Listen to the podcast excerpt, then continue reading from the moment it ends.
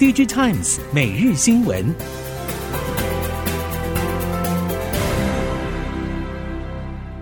听众朋友们好，欢迎收听 DigiTimes 每日新闻，我是翁方月，现在为您提供今天的科技产业新闻重点。首先带您关心。笔电触控晶片大厂义隆指出，笔电总体需求比原先预期更加薄弱，不只影响到第三季的营运表现，也让整体库存去化的节奏变慢，因此第四季营运表现将进一步下修。预计第四季多数客户库存以及自身库存都会有更显著的改善。不过，由于中长期笔电前景并不明朗，义隆也宣布处分一笔和晶圆代工厂的产能长约，并在第四季一次认列相关违约金。先前确实有 IC 设计业者陆续针对长约进行处分或重新预约，直接缴付违约金认赔杀出的案例也很多。有鉴于下半年和明年市况都比业界预期更差，未来会不会有更多业者也用缴纳违约金的方式来解除手上的长约，将是外界关注的焦点。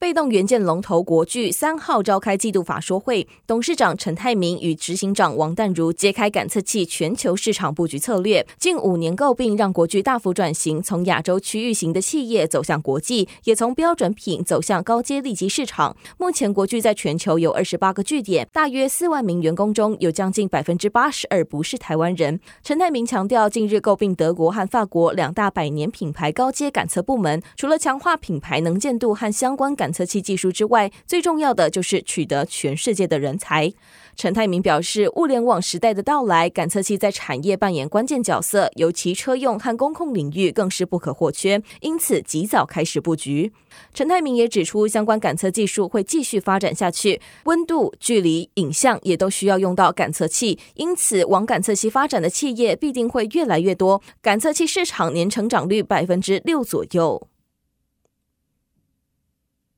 PC 历经新冠肺炎带来的出货高峰，今年下半衰退明显，各家都积极在去化库存。无奈消费市场买气不佳，各厂只能相继祭出促销方案。业界私下都表示，各家只能跟进砍价，目标就是为了清库存。宏基台湾区营运长张世新指出，明年 PC 市场诡谲，消费市场疫情红利消退情况依旧，而商务市场因为企业对景气疑虑加深，资本支出缩手，是否进一步影响到 IT 采购，还需要观察。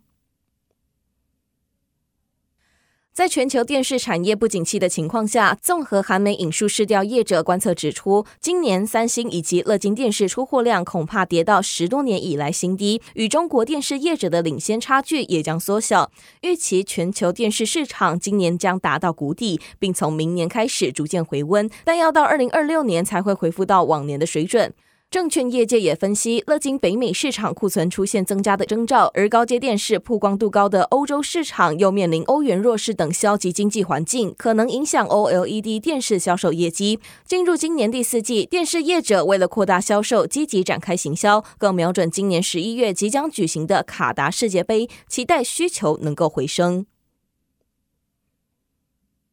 台积电日前宣布成立开放创新平台三 D Fabric 联盟，其中作为晶圆代工领域竞争对手的三星电子也入列。近年封装技术在半导体业界逐渐受到重视，除了本次的案例，全球主要半导体业者积极透过技术同盟来应对新一代晶片市场。综合韩媒报道，台积电与十九家合作业者组成三 D Fabric 联盟，与晶片设计、载板、封测、代工等晶片制造各领域公司合作，强化三 D 先进封装技术的发展。名单中更包括南韩业者三星电子以及 SK 海力士。根据了解，三星和 SK 海力士将与台积电共享主力高频宽记忆体技术，透过双方合作扩张未来高频宽记忆体技术，协助客户进行革新。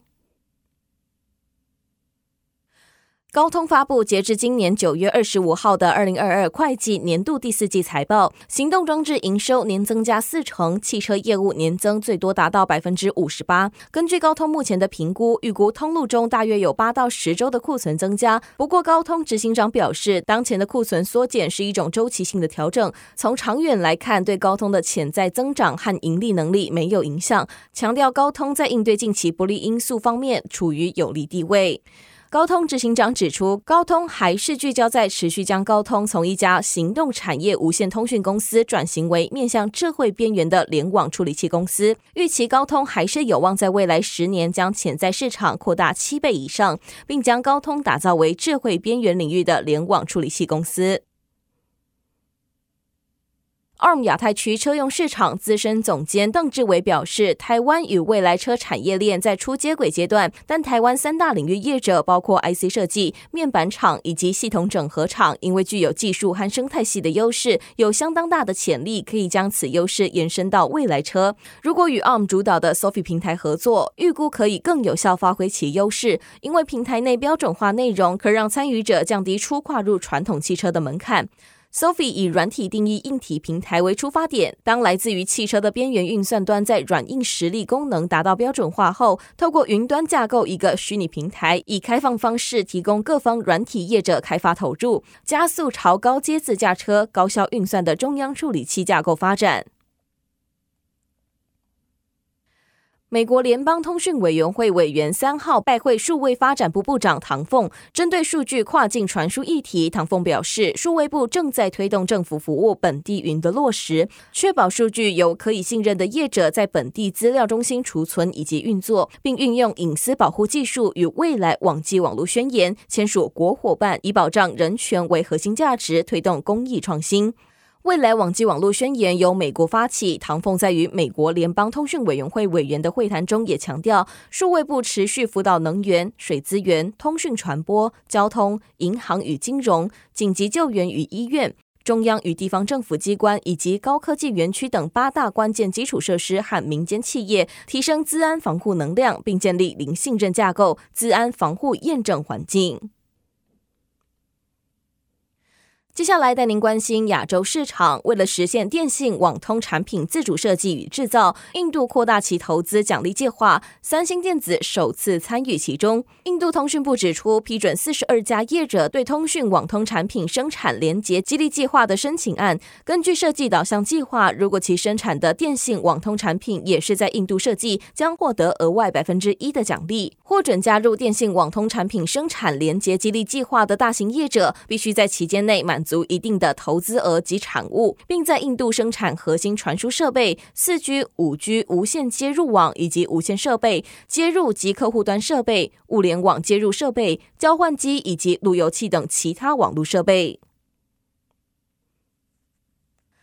数位加密货币价格在过去一年暴跌，许多投资人蒙受损失，也坚定国家监管单位对数位资产与业者严加控管、建立风险控管机制的决心。根据日经亚洲报道，新加坡金融管理局日前就宣布，拟禁止散户投资人透过信贷、刷卡等方式购买加密货币，限缩加密货币交易，借此加强当局对数位资产的监管。新加坡金融管理局在意见书中表示，强烈反对散户投资人借贷法定货币或数位货币投资加密货币。加密货币的交易商也不应该接受散户投资人以信贷或刷付信用卡的方式投资数位货币，甚至考虑直接禁止加密货币业者对消费者提供服务。不过，新加坡当局目前的做法是先针对洗钱防治与防止不肖人士资助恐怖分子进行管制，而非全面禁止加密货币的交易。